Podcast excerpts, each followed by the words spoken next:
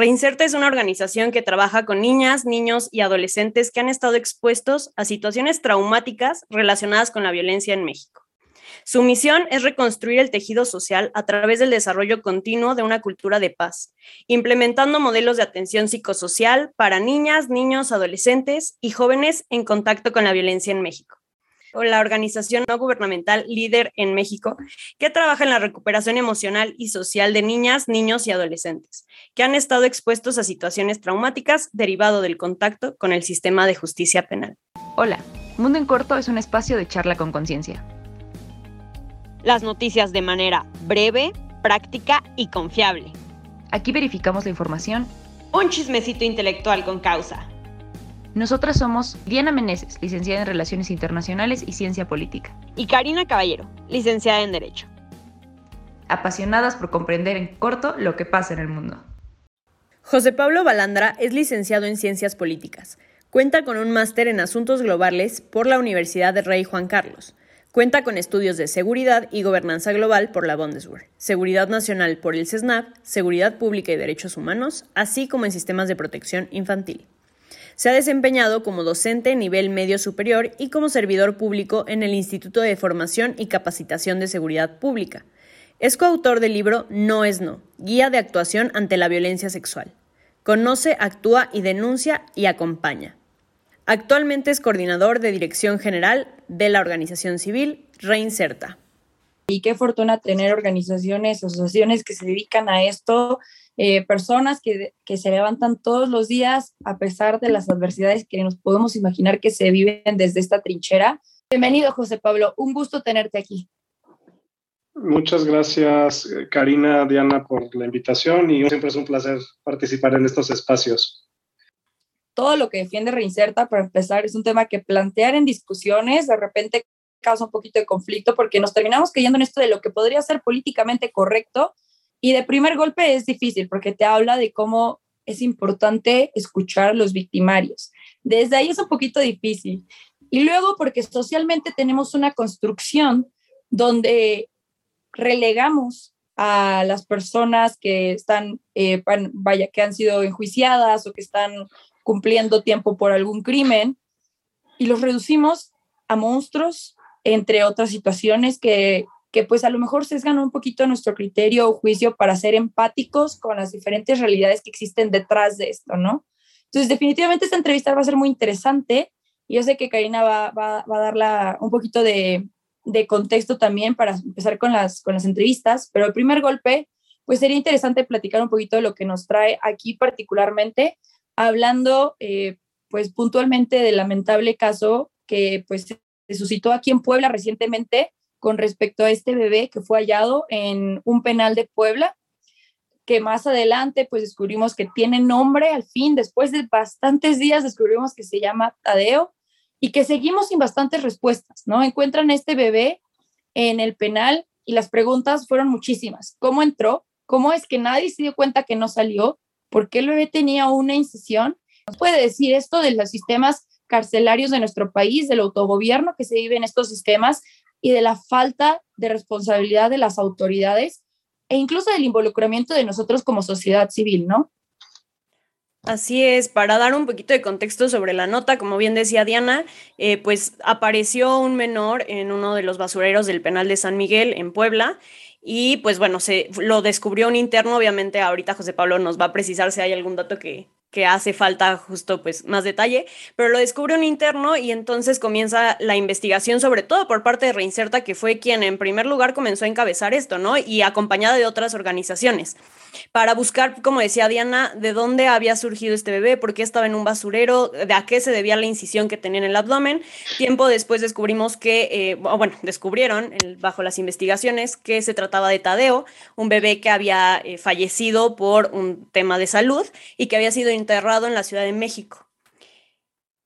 No entendemos todavía eh, por qué salió del panteón donde estaba enterrado, quién lo sacó, para qué lo llevaron a este penal, cómo es que lo transportaron, cómo es que ingresó y cómo precisamente lo que mencionaba Diana, como es que nadie se dio cuenta que no había salido un bebé que había ingresado al penal. Y pues bueno, surgen varias preguntas, ¿para qué? ¿Por qué? ¿Cómo? ¿Cuáles son las hipótesis de, que había un menor ahí con estas características? Y pues bueno, es, es una noticia muy lamentable que sin duda tenemos que seguir eh, pues presionando a las autoridades para que nos den respuestas, pero también como sociedad civil es que tenemos que apoyar justo a estas organizaciones que han encabezado la lucha y que por eso eh, además de toda la labor que, genera Reinserta y de la labor que admiramos, es necesario platicar con José Pablo sobre qué es lo que sucedió, cuáles son estos factores internos y externos que a lo mejor personas que estamos alejadas de estos temas no logramos entender. ¿Cómo es que sucede todo esto? Que ingresa un bebé, que no se dan cuenta, no hay ciertos filtros de seguridad para el ingreso de visitas familiares. ¿Cómo podemos lograr entender lo que está pasando? Bien, antes una pequeña precisión. Eh, Karina, mencionaste que se halló un menor. La presión es que se halló el cuerpo de un menor. Ya estaba muerto cuando se, cuando se halló, ¿no? este, este primer noticia que nos llega, donde de entrada desde Reinserta nos llega como un balde de agua fría de por sí. Estamos, em, no, no quisiera utilizar la palabra acostumbrados, pero vemos con mucha frecuencia episodios de violencia con niños y niñas en, centros penitenciarios. Este, algunos de esos casos son abuso sexual eh, infantil al interior de los centros penitenciarios. Vemos, por ejemplo, que cuando hay algún motín, alguna pelea, pues los niños han presenciado esos, han sido sujetos de riñas, de motines, de peleas.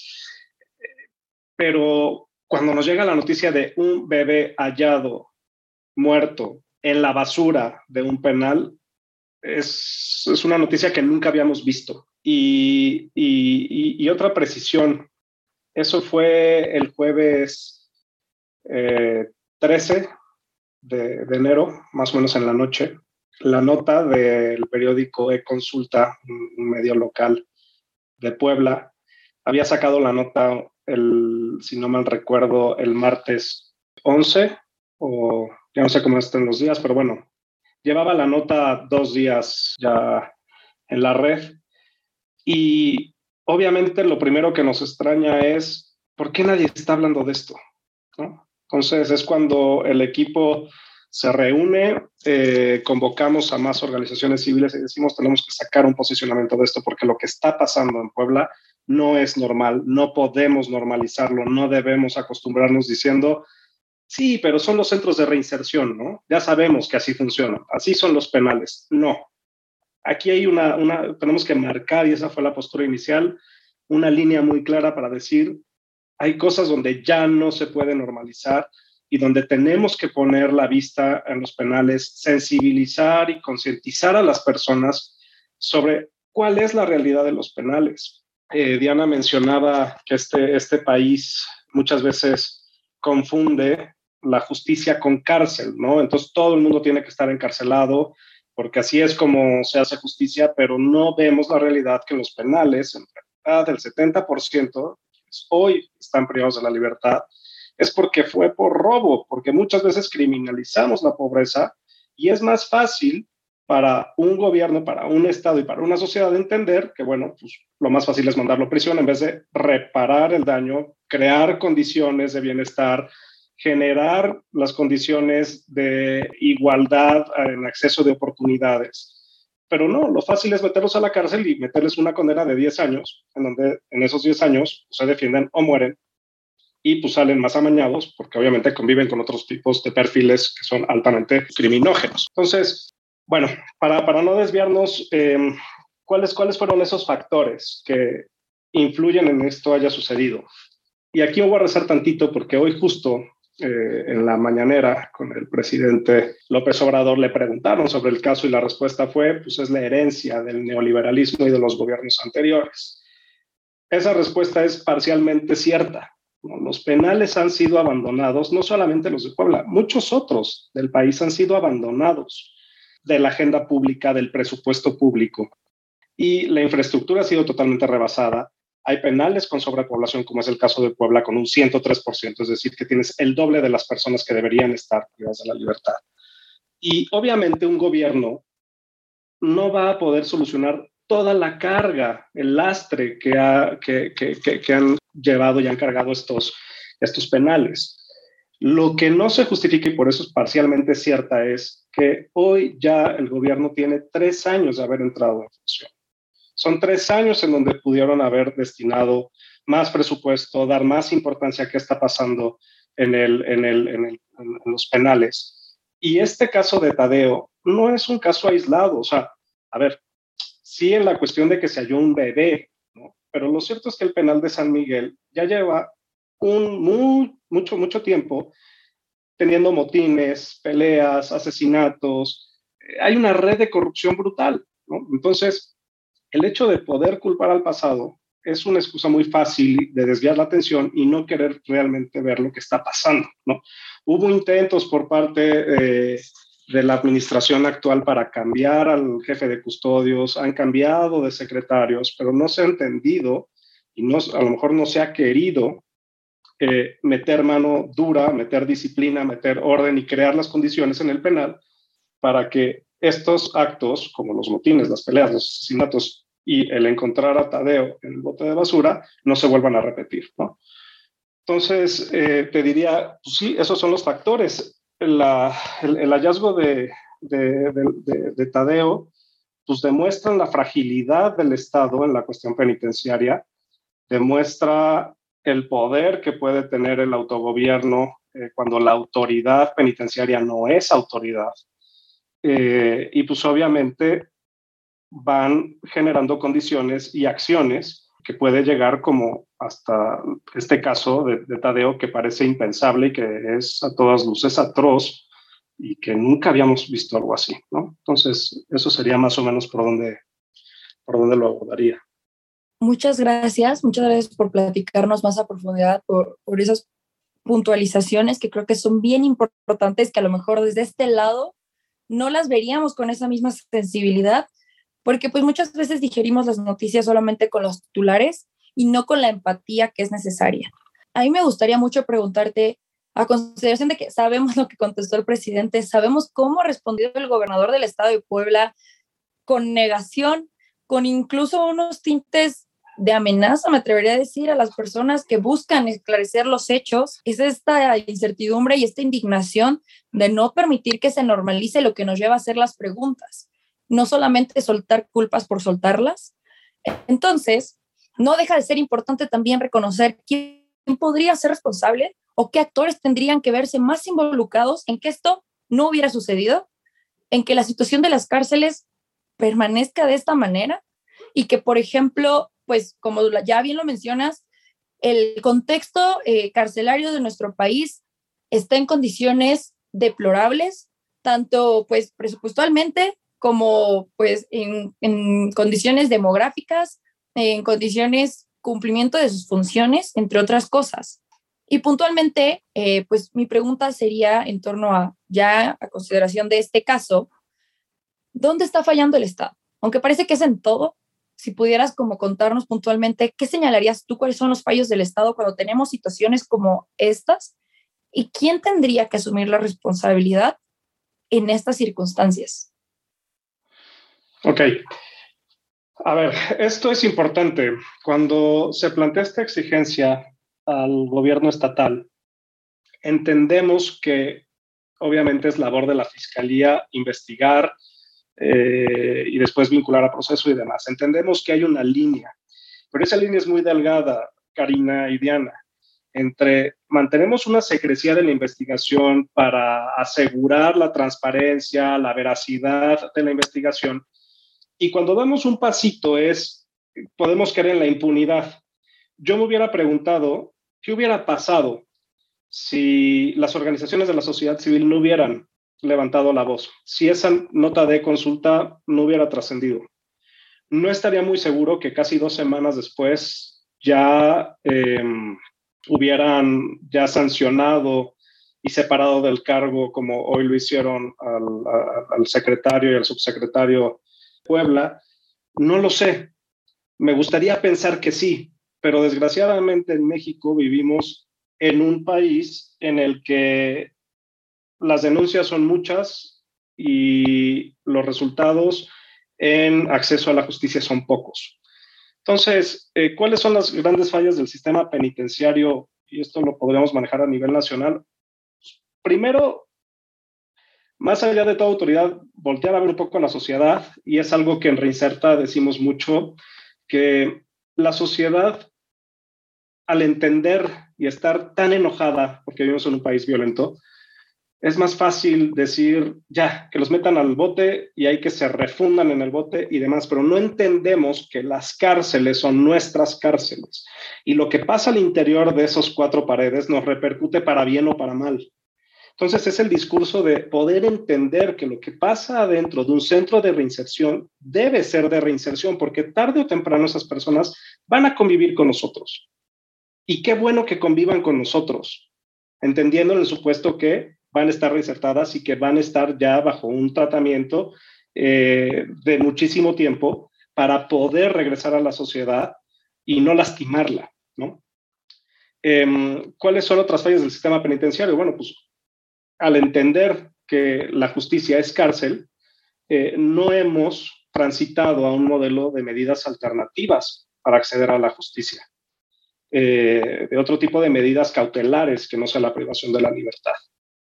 Ya cuando hablamos de la autoridad, eh, me parece que en los centros penitenciarios no hay una vinculación, me atrevería a decir, en gran parte del país, de poder trabajar diferentes áreas del gobierno, es decir, eh, que esté vinculada a la Secretaría de Salud para realmente ofrecer un servicio de salud a, quienes hoy están privados de la libertad, este, seguridad social, había una propuesta hace mucho tiempo de un diputado de que los presos tuvieran seguridad social ¿no? y que tuvieran eh, un cierto avance a la medida que trabajaban para que cuando salieran pudieran realmente reinsertarse. Em, no vemos muchas veces eh, secretarías de finanzas que inyecten lana a los centros eh, penitenciarios para adecuarlos, para meter tecnología muchísimo más avanzada, volverlos más seguros, invertirles en la industria penitenciaria, en fin, son, son muchos ejes del, gobierno que, están vinculados eh, o que deberían estar vinculados al sistema penitenciario. Y pues obviamente, cuando hablamos del caso Tadeo, de que, de entender cómo pudo haber ingresado eh, muerto, de todos los protocolos que debe haber en el, en el ingreso de un ser pues obviamente estamos hablando de colusión de más de dos personas en, el centro penitenciario, en este caso de San Miguel. ¿no? O sea, no es posible que en un centro donde, en un centro de reinserción donde todo está todo debe estar como muy cuadrado, este, muy organizado, em, el custodio que dejó pasar, su jefe de custodios no se haya enterado y después que el jefe de custodios no haya reportado quizás este, al director del centro. En fin, hay toda una cadena de mando que la autoridad, y aquí es, quiero ser muy puntual, a Reinserta ni a ninguna asociación civil le corresponde este, este tipo de acusaciones, es la propia autoridad y que confiamos en la autoridad eh, eh, en que haga bien su chamba de poder fincar las responsabilidades a quienes realmente estaban coludidos y participaron en este hecho. Entonces, hoy, eh, hace ratito, hace unas horas, salió un comunicado ya por parte del Ejecutivo Estatal donde menciona que el secretario de Seguridad em, y el subsecretario de Centros Penitenciarios han sido removidos del cargo, entran nuevas personas. Em, y obviamente la exigencia de la sociedad civil en este caso es, ok, qué bueno que ya dieron ese primer paso. Esperemos que este segundo paso, y este es algo que, que, le escuché decir a una colega activista y, y coincido totalmente, es, bienvenidos sean, si están en disposición de realmente cambiar el asunto, aquí estamos para ustedes. Para eso es la sociedad civil, para eso es Reinserta, para eso es todas esas organizaciones que hoy nos están acompañando, para poder realmente transformar eh, lo que hoy está pasando al interior de los centros eh, y, y, volverlos lugares de auténtica reinserción. Este, eso se mencionaba por una parte y pues bueno, otra noticia que dieron a conocer es la vinculación o la, las órdenes que ya se liberaron, órdenes de aprehensión contra 19 funcionarios eh, del Centro de Reinserción Social de San Miguel. ¿no? Entonces, confiamos en el trabajo de la Fiscalía, queremos, y esa es la, la, exigencia y la esperanza de la sociedad civil ante este caso, que realmente sea uno donde no, no, nuestra exigencia no es que los metan a la cárcel o, que haya algún castigo ejemplar y que no se repita, simplemente el compromiso, de decir, esto es la transparencia y eso es lo que esperábamos desde un inicio, ¿no? O sea, no, no esperábamos que el gobierno eh, de Puebla fincara responsabilidades luego, luego, pero simplemente que no fuera omiso y que no tardara una semana en, en, salir a decir, ya cuando le reventó el tema en medios, ahora sí ya tenemos que, que, atender el asunto, ¿no? Porque muchas veces así es como funciona, al parecer, cada uno de los temas que están en la agenda pública. Hasta que no te llegue el, tema, no lo atiendes. Entonces, em, ya, ya, para resumir esta, estas ideas, pues obviamente las autoridades penitenciarias, este, desde que van desde el secretario hasta el custodio, pues hay una cadena de mando que debe investigarse muy bien, eh, que debe sustentarse muy bien, y, ahí está la responsabilidad. Ya hubo un paso por parte del Ejecutivo Estatal, pero pues aún quedan grandes interrogantes que seguramente, y eso es parte de, nuestra labor, pues vamos a estar presionando para, pues para que se esclarezca, ¿no? Y es lo que merece Tadeo, eh, merece justicia y merece verdad. Sí, es algo que me gusta mucho, que, que constantemente nos recuerda Reinserta. Son nuestras cárceles, son nuestra responsabilidad y justamente eh, más adelante en los posts informativos que saquemos de esta entrevista, les vamos a tener que hablar de las reglas de Nelson Mandela, porque a nivel internacional existen ciertos estándares que son ideales en cuanto a, estos centros penitenciarios. Tienen una razón de ser las cárceles, como lo dices. Este sentido de justicia no es encarcelar por encarcelar y no, todo tiene que ser punitivo. Y el mismo Nelson Mandela decía esta frase que me voy a permitir leer, que dice, suele decirse que nadie conoce realmente cómo es una nación hasta haber estado en una de sus cárceles. Una nación no debe juzgarse por cómo trata a sus ciudadanos con mejor posición, sino por cómo trata a los que tienen poco o nada. Y creo que eso ya dice muchísimo. Creo que si viéramos diferente es el, el impacto que tienen las cárceles, la importancia de la reinserción, estaríamos cada vez más preocupados por estas labores que hace como Reinserta, por esta este voluntariado que muchas personas asumen para poder decir, ok, entonces la razón por la que una persona incurre en algún crimen o delito también es nuestra responsabilidad, que sigue. Entonces, me parece bien importante hacer un énfasis en esto. Ojalá que, que sea uno de, las, de los aprendizajes que nos estemos llevando de esta entrevista, uno de los muchos, porque estoy segura que ahorita ya podríamos enumerar un montón de cosas que seguimos aprendiendo. Muchas gracias por eso desde mi punto de vista fallamos mucho como sociedad, como estudiantes, como profesionistas, etcétera, es en la poca reflexión que, eh, que, le dedicamos justo a los sistemas de reinserción o los sistemas punitivos que hay en el país. Porque precisamente es, ah, pues que los metan a la cárcel y no nos detenemos a pensar en cuál es la finalidad de eso.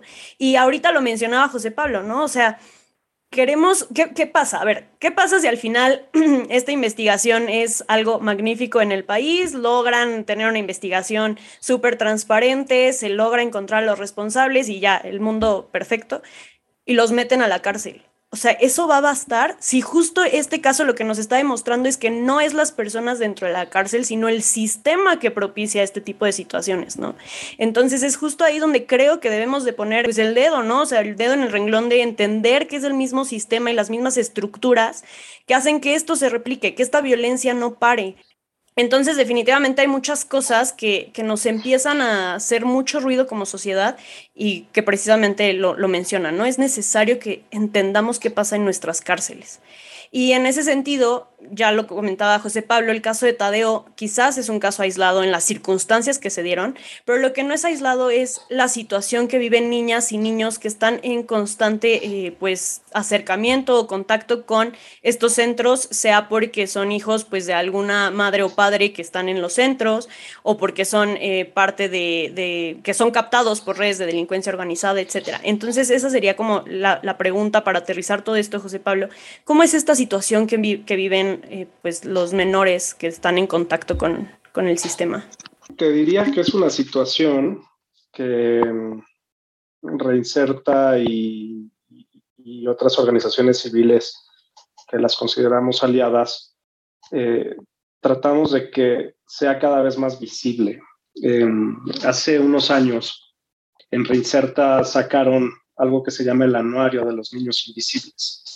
Y literal es un esfuerzo creativo para reflejarle a la sociedad lo que estaba pasando al interior, porque cuando uno piensa en cárceles, la cárcel es un lugar adultocentrista, pues nadie piensa en niños cuando, cuando se habla de cárceles.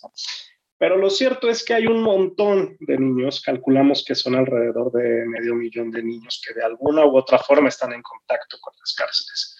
¿Por qué? Pues porque las mujeres tienen derechos, obviamente, a ejercer su maternidad, entonces pueden quedar embarazadas eh, y, sus hijos viven con ellas en los centros penitenciarios. Em, Puede ser que alguna mujer a la hora de ser aprendida pues estaba embarazada, entonces también parió en, el centro de reinserción. El 83% de las mujeres, el 80% de los hombres que hoy están privados de la libertad tienen hijos, tienen dependientes económicos. Entonces, este esfuerzo que hizo Reinserta en este anuario de los niños invisibles fue poder dar voz, darle cara a esos niños que estaban en contacto con el, con el sistema eh, penitenciario, que vivían en sus cárceles con, con, con las madres. Em, y fue un trabajo interesantísimo porque literalmente no estaba ni siquiera reglamentado en el país cómo era la situación al interior de los centros penitenciarios con los niños. Había niños que había estados, perdón, que tenían niños hasta los seis años, había otros estados que en el momento que naciera lo retiraban porque consideraban que las mujeres no, no, podían tener hijos ahí adentro. Había estados en donde había hasta niños de 12 años. Entonces, eso nos habla de una falta de estandarización, de protocolarización, de entender cuál es la función del centro de, reinserción. Y pues obviamente Reinserta empujó ahí eh, para poder modificar la Ley Nacional de Ejecución Penal, meter un apartado de maternidad diciendo, a ver, señores, hay que entender que los centros de reinserción, todos en México, fueron creados para hombres. Y a discurso tratamos de hacerlos penales mixtos, ¿no? vendiendo la idea de que las mujeres en una parte y los hombres en otro, como si todos tuvieran acceso a las mismas actividades para ejercer su derecho a la reinserción, el eje laboral, terapias, etcétera, etcétera, etcétera. ¿Cuál es la realidad? Que esos centros, cuál es la realidad? Que esos centros mixtos pues, en realidad son centros de hombres en donde un cuadrito, hay un cuartito, meten a las mujeres y pues obviamente las mujeres no pueden ejercer el derecho a la reinserción, no tienen eh, actividades laborales, no pueden eh, en muchas ocasiones eh, tener actividades deportivas, el acercamiento psicológico, etc. Entonces, pues la realidad de estos, de estos niños era una realidad borrada, era una realidad que no se quería ver desde el presupuesto y que la autoridad penitenciaria pues simplemente no le prestaba atención. Hemos transitado y hemos, ha sido un, discurso permanente el tratar de posicionar este tema. Hoy ya contamos con ciertos eh, criterios, por lo menos en la, legislación nacional, eh, para poder visibilizarlos, pero el reto sigue siendo enorme.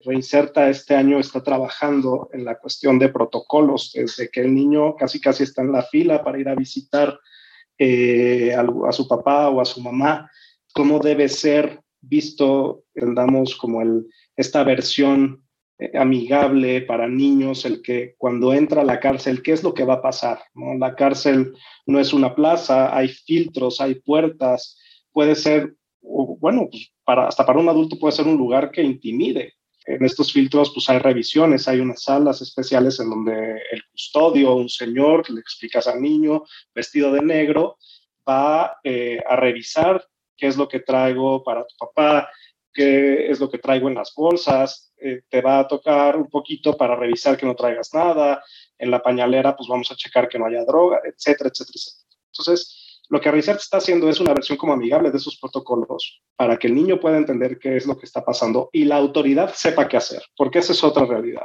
Eh, hoy por hoy sí hay obviamente capacitación para custodios eh, con este tema del respeto a las reglas de Nelson Mandela, pero no hay algo tan específico para los niños. Muchas veces los custodios no saben cómo actuar. ¿no? Y nadie les dice cómo actuar y casi, casi la enseñanza y, las acciones de, la policía es el cómo me dijeron que se hacía, pero nunca recibí algo apegado a los, a los derechos humanos, apegado al bienestar superior del niño, no, no lo entienden y no es su culpa tampoco. Entonces, parte de lo que estamos haciendo hoy por hoy es tratar de sensibilizar, de generar ya acciones muy puntuales para que aquellos niños, niñas y adolescentes que están en contacto con el sistema penitenciario puedan eh, ingresar al centro eh, teniendo una estancia segura, eh, apegada respecto a los derechos humanos, y pues bueno, ir transitando un modelo en donde el centro de reinserción, como he dicho, sea eso, un centro de reinserción.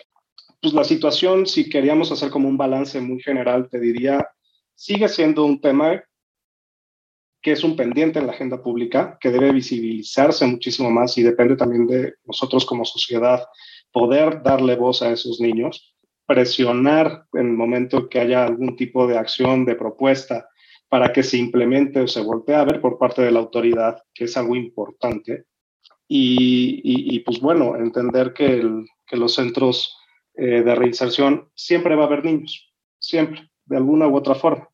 Entonces, pues al que siempre haya niños, pues tenemos que generar esas condiciones para que pues, no se repita ninguno de los hechos que hemos visto eh, de, mucha violencia con estos, estos chiquitos y pues obviamente ningún otro hecho como la muerte de Tadeo. ¿no? Eso es inaceptable y eso no puede pasar.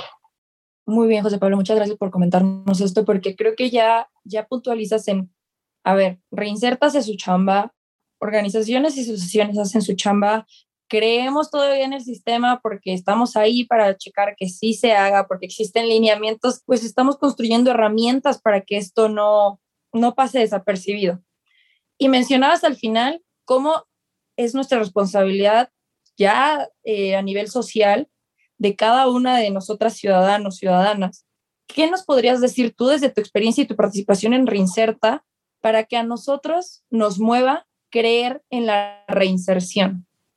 Creo que en México las cárceles en general, hay unas en mejores condiciones, otras eh, en muy malas condiciones, pero en general son espacios, como lo mencioné, espacios totalmente olvidados, espacios en donde se han convertido en, espacios de oportunidad para la delincuencia organizada o para redes delictivas, em, como fruto de ese olvido, y que a la autoridad pues le conviene porque son casi, casi cajas chicas, ¿no? Eh, de todo lo que puede ser. Y un ejemplo eh, te lo voy a dar. Hace años, cuando todavía operaba el penal de Topo Chico, en Nuevo León, pues era conocido la cantidad de llamadas que salían de ese centro que podían generar ingresos de un millón de pesos eh, al mes por, por extorsión, por secuestro, al dentro del penal tenían intervenido el sistema del C5, es decir, las cámaras que hay en las calles con las que las autoridades pueden dar seguimiento ante hechos de llamadas de emergencias, eh, accidentes, etcétera. Entonces, pues las cárceles en México y en América Latina son eso, son espacios de olvido, eh, son espacios de señalamiento y de pobredumbre, ¿no? Y, algo que es realmente doloroso, también lo mencionaba al inicio de la entrevista, es pues, las cárceles son el lugar en donde habitan los pobres porque los pobres no pueden comprar justicia. Y esa es una frase lapidaria que se escucha incluso al interior de una cárcel cuando uno platica con algún privado de la libertad, ¿no? Muchas veces son personas que no pudieron asegurar una buena defensa que la, que la misma defensa los, les puso casi casi un cuatro para que estuvieran ahí y que hay que ver a las cárceles también relacionarlos en el sistema de impartición de justicia, ¿no? No solamente es ver a la cárcel como un ente aislado, también hay que cuestionarnos cómo está hoy por hoy la defensa eh, de oficio en nuestro país. Son expedientes interminables, ¿cómo pretendemos que un abogado pueda dar cabida, estudio, y una, una eh, eh, defensa de excelencia si tiene 100 carpetas, 100 asuntos que defender. Es que de verdad es impensable el poder generar un sistema carcelario, un sistema penitenciario que realmente funcione si no va ligado a la, impartición de justicia. Entonces tendríamos que plantearnos como un todo. Entonces, pues, respondiendo a la segunda pregunta, ¿realmente se encaminan a la reinserción?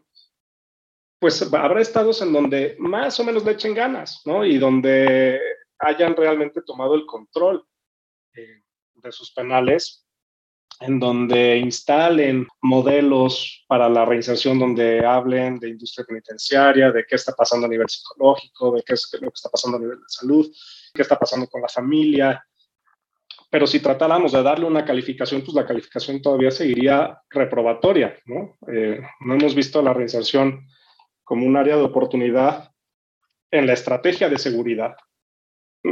Cuando hablamos de seguridad en, en México la vemos como más policías, más patrullas y más, más, más modelos de reacción, pero nunca nos han planteado un modelo de reinserción como un eje fundamental de una estrategia de seguridad. Entonces la reinserción pasa a ser como algo de segundo plano y pues mientras no la pongamos como un pilar para que tú, Karina, tú, Diana y yo, José, cuando estemos bien, pues realmente las cárceles van a seguir siendo un ciclo en donde te encierro, te olvido y, si no tomo el control, pues vas a salir muchísimo peor en cuestión de, criminalidad de lo, que, de lo que entraste. Qué fuerte. Varias de las frases que comentas y de que nos plantees como este imaginario de cómo suceden las cosas, nos hacen poner la piel chinita y, darte cuenta de lo mucho que hemos ignorado, ¿no? Esta situación que se vive en las cárceles de nuestro país, que llevan a situaciones como la que hoy, eh, pues, le damos eh, voz, alzamos la voz más bien para que se escuche, pues, lo que está sucediendo ahorita en el penal de San Miguel de Puebla, pero que no es algo de un solo lugar, sino que todas las cárceles del país requieren atención y requieren atención urgente porque llevan todos los años en el olvido, como bien lo mencionabas. Y em, pues también creo que es importante hacer la reflexión, insisto, en qué es lo que queremos con nuestro sistema de justicia, con el sistema penal, qué es lo que buscamos como sociedad, porque cada vez escuchamos estas eh, iniciativas de más años de prisión para tal delito.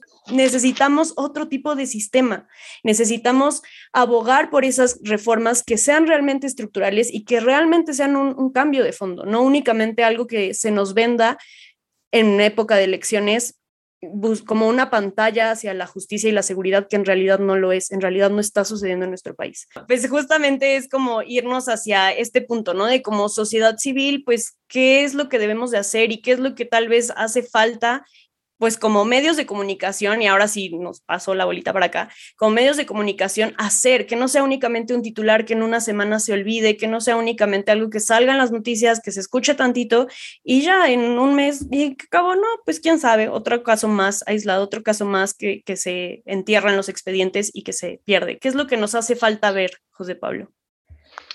Es chistoso ahorita que mencionaste estas medidas punitivas eh, de aumentamos la pena al secuestro 15 años. Cuando eso pasó en México, no dejó de haber secuestros. Los secuestros siguieron y lo que aumentó fue la tasa de homicidios, porque cuando aumentan esa, esa tasa en vez de inhibir la conducta delictiva, lo que hicieron fue como de, a ver, si me agarran por secuestro por homicidio, hago un balance y puedo salir con menos años por un homicidio que por un secuestro. Entonces, ya está comprobado que esas, que esas eh, medidas punitivas de aumentar y aumentar y 70 años no sirven para nada. Eh, no recuerdo bien cuántos años son, pero me parece que son cinco años o seis años en que si uno pasa privado de la libertad seis años, ya a partir del séptimo, ya uno se acostumbra a, ese, a esa forma de vida. Y hemos tenido varios casos en Reinserta. Un señor, nosotros no trabajamos con población adulta, con adultos mayores, pero hemos estado en contacto con. Entonces, una vez en, un penal, eh, había un señor que era ya conocido porque estaba ahí, estuvo mucho tiempo, ¿no? Este, creo que boleaba zapatos. Y salió, dejamos ahí de verlo un buen rato, volvimos a, a entrar a ese penal de ese estado y volvimos a ver al Señor. Y fue como de, tú ya estabas fuera, ¿por qué, ¿por qué estás aquí? dijo, Señor, es que cuando uno sale con todos los estigmas por haber salido de la cárcel, sin las redes de apoyo, pues no me quedó de otra más que volver a delinquir para volver a estar aquí, porque aquí pues, tengo alimento asegurado, malo, pero lo tengo. Eh, y puedo dormir más o menos tranquilo, además de que ya conozco a toda la gente. O sea, se convirtió la cárcel, en vez de ser un lugar de transición y de cambio, se convirtió en su hogar. Entonces, eso entre, las medidas punitivas de 70 años de prisión no, no funciona y nunca debe ser una alternativa. Al contrario, es ver cómo podemos explorar otras medidas de impartición de justicia. Con esto no estoy diciendo que las cárceles deberían desaparecer y que nadie debería ser encarcelado. No, no estoy diciendo eso, pero simplemente que entendamos y rescato un punto de lo que mencioné hace ratito, que hoy por hoy, quienes hoy habitan en las prisiones de nuestro país, no son las grandes mentes criminales, ni son los grandes monstruos de la delincuencia, ni son diablos, son personas que de alguna u otra forma a lo mejor cometieron el delito porque muchas de ellas son hasta inocentes. Eh, porque no había una red de apoyo, no había nada que la sostuviera. 70% de quien hoy está privado de la libertad es por robo. ¿Qué nos está diciendo eso? Que muchos estamos minimizando la pobreza, que no estamos generando esas condiciones que mencioné hace ratito. Entonces, eh, ¿cuál es la responsabilidad como sociedad de, que debemos de asumir? Es que de entrada es invitar a la reflexión, eh, entiendo que no todos van a visitar a las cárceles y que esto se convierta en un turismo carcelario, desde luego que no, pero si nos sensibilizamos un poco y tratamos de escuchar a quienes hoy por hoy están en contacto con esas cárceles, verla con otros ojos, es muy fácil juzgar y hemos recibido comentarios como de, ya, quieren una solución fácil, pues casi casi revienten la cárcel, pongan bombas y ya se acabó, Como si eso fuera a solucionar y porque el mexicano está enojado, porque no encuentra justicia realmente, debemos de sensibilizarnos, de entender que las cárceles no están las mentes criminales enormes y, los grandes mafiosos de México, es gente pobre, gente que no pudo acceder a justicia. Eh, atrevernos a mirarla con, esa, con esos ojos y una vez viéndola a esos ojos, darle voz y causa cuando se presenten oportunidades, ¿no? Y no estoy hablando de campañas donde se haga justicia para Juan o no estoy hablando de momentos muy específicos, estoy, estoy hablando también de momentos en donde puede ser hoy que se renovaron o en este, en este periodo que se renovaron distintas administraciones eh, estatales, pues ver cómo se está incluyendo planes estatales de desarrollo. No sé, exigirle a la autoridad que voltee a ver a las cárceles y que las ponga como un foco de atención. Eso por una parte. Los medios de comunicación también son importantísimos en esta labor, ¿no? Y, y caso, pues obviamente es el caso de, de, de Tadeo. Tadeo pudo haber sido una nota en donde salió un boom de dos días y tan tan se acabó pero sin los medios de comunicación, lo que hizo Rincerta, lo que hizo La Cana, Ocupa, Tejiendo Redes, Redim, en fin, todas las organizaciones que nos sumamos, pues, ciertamente fueron, fueron acompañando. Se los pongo así, la familia de Tadeo no sabía qué había pasado con Tadeo hasta que vieron noticias por todos lados y vieron la descripción que se había filtrado los apellidos y un poco la descripción del pequeño. O sea, hoy Tadeo seguiría siendo invisibilizado si no fuera por los medios. Y esa es la, la, responsabilidad que tenemos como sociedad, la responsabilidad que tenemos como sociedad civil organizada, la responsabilidad que hay de los medios de comunicación de poder realmente transmitir las causas. Eh, vivimos en un país en donde quienes hoy por hoy defienden los derechos humanos, quien hace labor de periodismo, pues es una labor de extinción y de alto riesgo. Pero eso no debe paralizarnos, al contrario, debemos de estar muchísimo más unidos para poder crear esas condiciones de ese México en paz, de ese México justo que tanto soñamos. ¿no? Esto va a ser un cambio que poco a poco vamos a ir a, poco a poco vamos a verlo y pues esperemos que tanto su generación como la mía nos alcance a ver un México donde realmente estemos en paz. Y eso es algo con lo que soñamos en Reinserta, de poder transformar estas vidas que han sido marcadas por la violencia de estos niños, de estas niñas, de estos adolescentes, y poderles dar esa red de apoyo que nunca tuvieron de poder acompañar como sociedad, eh, de ofrecerles ese vínculo y de hacerlos parte de nosotros porque son parte de nosotros. Entonces es algo con lo, que, con lo que yo me quedaría de responsabilidad de cómo creamos vínculos para, para los otros. No, hombre, qué fuerte. Creo que, creo que a mí se me hizo como uno de la garganta y en el estómago en, los últimos, lo último que nos comentabas, porque, o sea, de golpe la noticia eh, es fuerte y aceptar que es una realidad de todos los días sin, sin perder la sensibilidad de digerirlas como un problema a resolver y no como un problema al que nos podemos seguir negando, sino como una necesidad por lo importante que es esto que nos decías de ver la, la reinserción como un pilar clave para nuestra seguridad, para el bienestar social.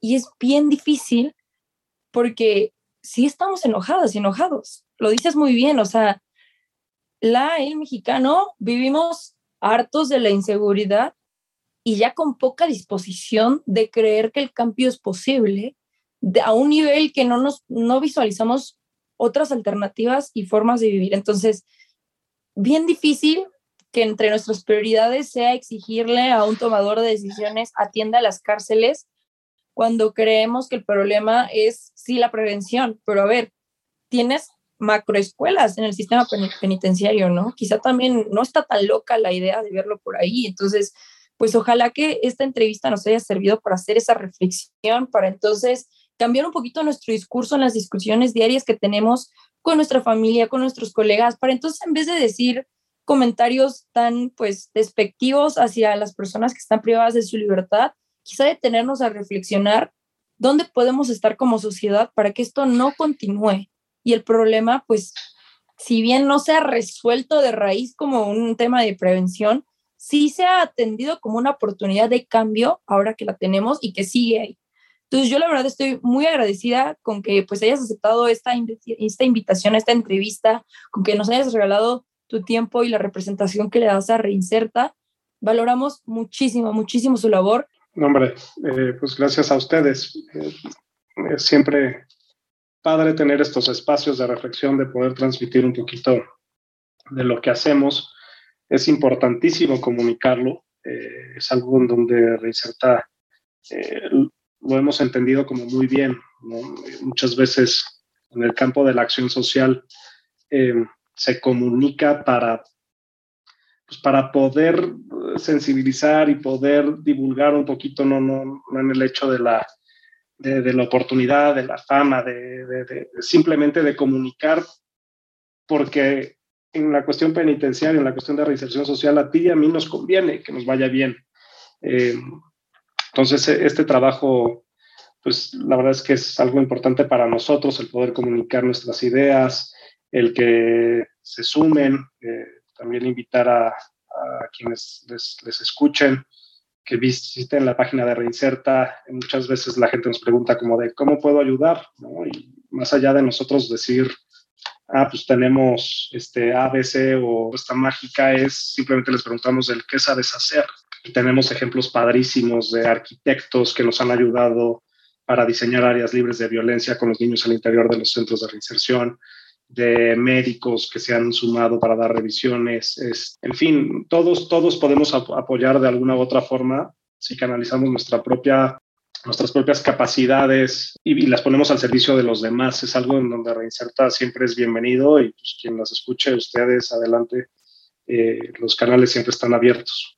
Y, y, ahí creo que es donde nosotros también como sociedad civil tenemos que entrar. Obviamente sí en la reflexión diaria y constante que mencionaba Diana, Diana en las pláticas, en todo el tiempo, pues posicionarnos teniendo una reflexión previa, pero posicionarnos a favor de la reinserción en este entendido, como decía José Pablo, que nos conviene como sociedad. Y no solo ahí, sino apoyando a estas organizaciones que son quienes están acuerpando, quienes llegan directo a estos centros penitenciarios y les toca ver la realidad frente a sus ojos, pues bueno, quizás si, si una no puede pararse físicamente en esos lugares, pues tenemos que apoyar todos, ¿no? O sea, como sociedad civil a estas organizaciones, porque al final eso es lo que son, representan el, el sentir de la sociedad y buscan por estas eh, pues mejoras continuas a, a, lo que somos como país, ¿no?